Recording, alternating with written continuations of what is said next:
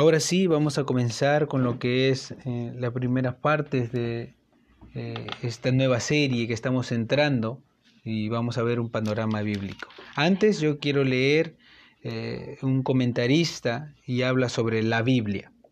Dice que este libro contiene la mente de Dios, el estado del hombre, el camino de la salvación, la perdición de los pecadores y la felicidad de los creyentes. Su doctrina es santa, sus preceptos tienen autoridad absoluta, sus historias son verdad, sus decisiones son inmutables. Y él aconseja que la lean para poder ser sabio. Créenla para poder ser salvo y practícala para que pueda ser santo. Dice que la Biblia contiene la luz para dirigirlo, alimentarlo y consolarlo es el mapa de un viajero, la vara del peregrino, la brújula de un piloto y la espada del soldado. Aquí dice que el cielo es abierto y las puertas del infierno son descubiertas. Léela lentamente, con frecuencia y en oración.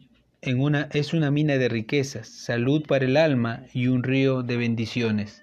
Le es dada aquí en esta vida, será abierta en el juicio y está establecida para siempre. Demanda la responsabilidad más elevada, recompensará su labor más grande y condenará a todos los que la tomen a la ligera su contenido. Y en 1 Tesalonicenses 2.13 dice, por lo cual también nosotros sin cesar damos gracias a Dios de que cuando recibiste la palabra de Dios que oíste de nosotros, la recibiste no como palabra de hombre, sino según es en verdad la palabra de Dios, la cual actúa en ustedes los creyentes. Pero yo quiero hacer una pregunta, tú que me estás escuchando. ¿Es salvo por fe en Jesucristo? Esa es una pregunta muy importante antes de poder coger la palabra de Dios, ya que es la mente de Dios, es la palabra de Dios y por ende es sagrada. Si nunca ha invitado a Jesucristo a ser su Salvador personal y el Señor de su vida conscientemente, entonces su mente, déjeme decirle que está cegada por Satanás a la verdad de Dios. Si Cristo es su necesidad, deje de escuchar este audio ahora mismo, en este momento, y con sus propias palabras en oración, vuélvase del pecado hacia Dios. Porque la palabra de Dios en Romanos 10:9 dice que si confesares con tu boca que Jesús es el Señor y creyeres en tu corazón de que Dios lo levantó de los muertos, serás salvo. No un simple reconocimiento de que Él es Dios y el Señor del universo, ya que hasta los demonios reconocen que esto es verdad y ellos creen. En Santiago 2.19 lo dice. Se trata de una convicción personal que cada uno de nosotros muy profundamente y sin reservas de que Jesús ejerce un señorío directo y soberano sobre cada uno de nosotros, sobre ti, sobre tu vida. Esta frase supone el arrepentimiento del pecado, la plena confianza en Jesús para obtener salvación y un sometimiento incondicional a Él como Señor. Haz esta oración si no lo has hecho en tu vida, aceptando a Jesucristo como Señor y Salvador de tu vida, creer en tu corazón de que Él murió por tus pecados y arrepiéntete de los pecados que poco a poco en la palabra de Dios va a ser descubierto. Y es importante esta decisión porque la Biblia enseña en el libro de Efesios que mediante esa convicción de fe, mediante esa entrega al Señor Jesucristo y aceptación como Señor y Salvador, la palabra enseña que somos sellados con el Espíritu Santo. Y es aquel Espíritu Santo de Dios quien nos va a enseñar, que nos va a guiar, que nos va a alimentar, que nos va a consolar y sobre todo nos va a iluminar para poder entender la palabra de Dios. Quiero terminar leyendo un texto de la primera Biblia impresa en Escocia en 1576 y dice así sobre la Biblia. Aquí está el manantial donde aguas fluyen para apagar nuestro calor de pecado. Aquí está el árbol donde la verdad crece para guiar nuestra vida por él.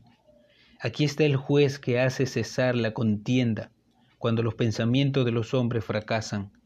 Aquí está el plan que alimenta la vida, que la muerte que no puede atacar. Las preciadas buenas de salvación vienen a nuestros oídos de aquí. La fortaleza de nuestra fe está aquí y escudo de nuestra defensa. Entonces no seáis como el cerdo, que tenía una perla eh, a su deseo y se deleita más en el comedero y en revolcarse en el lodo. No leáis este libro en ningún caso, sino con un solo ojo. No lo leáis sino para desear en primer lugar la gracia de Dios.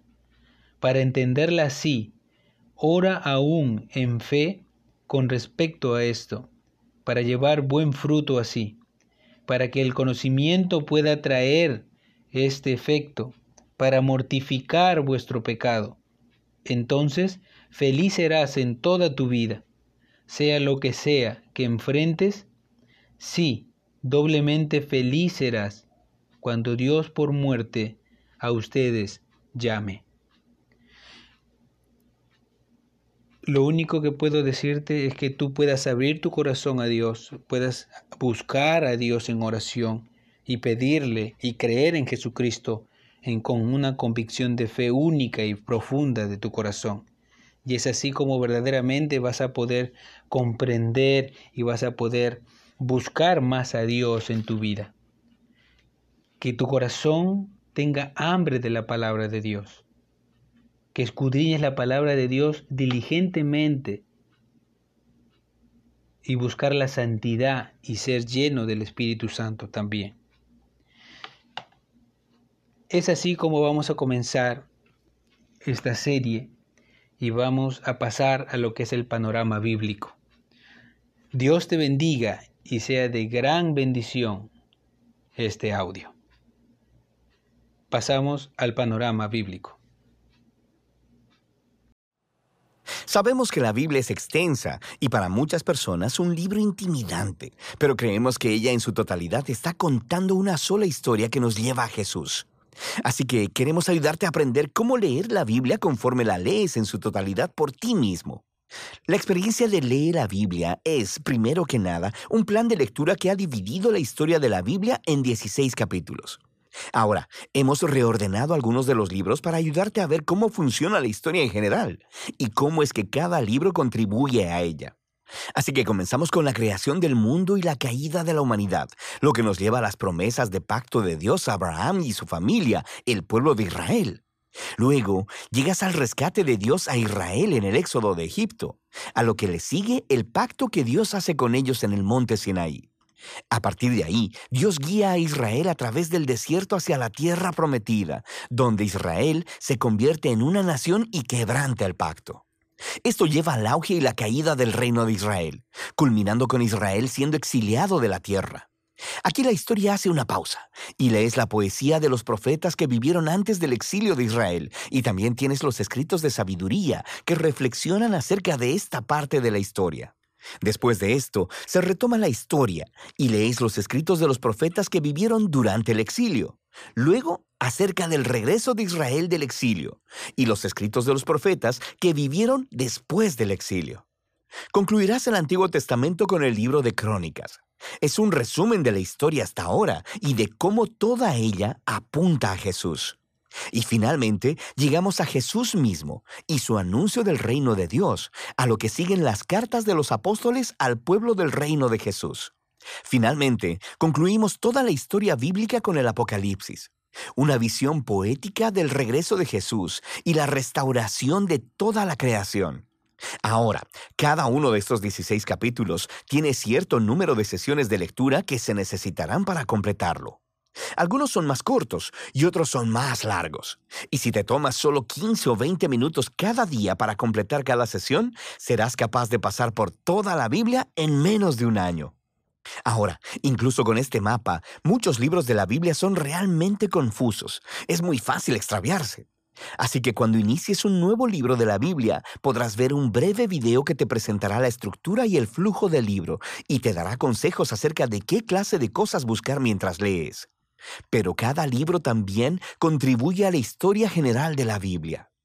Así que también tendremos videos temáticos colocados en puntos estratégicos en el plan de lectura para ayudarte a ver cómo esa parte de la Biblia que estás leyendo encaja con la historia en general. Finalmente, la sesión de lectura de cada día incluye un salmo, porque creemos que leer la Biblia no es solo una experiencia intelectual, sino también espiritual. Así que te invitamos a tomarte el año para desarrollar el hábito diario de orar a través de los salmos. Y para el final de año, habrás orado a través del libro entero de salmos dos veces y medio. Esperamos que la experiencia de leer la Biblia te ayude a leer a través de la Biblia entera con mayor entendimiento de lo que jamás lo has hecho antes, para que puedas ver por ti mismo la belleza y la sabiduría de esta antigua historia que nos apunta a Jesús. Thank you.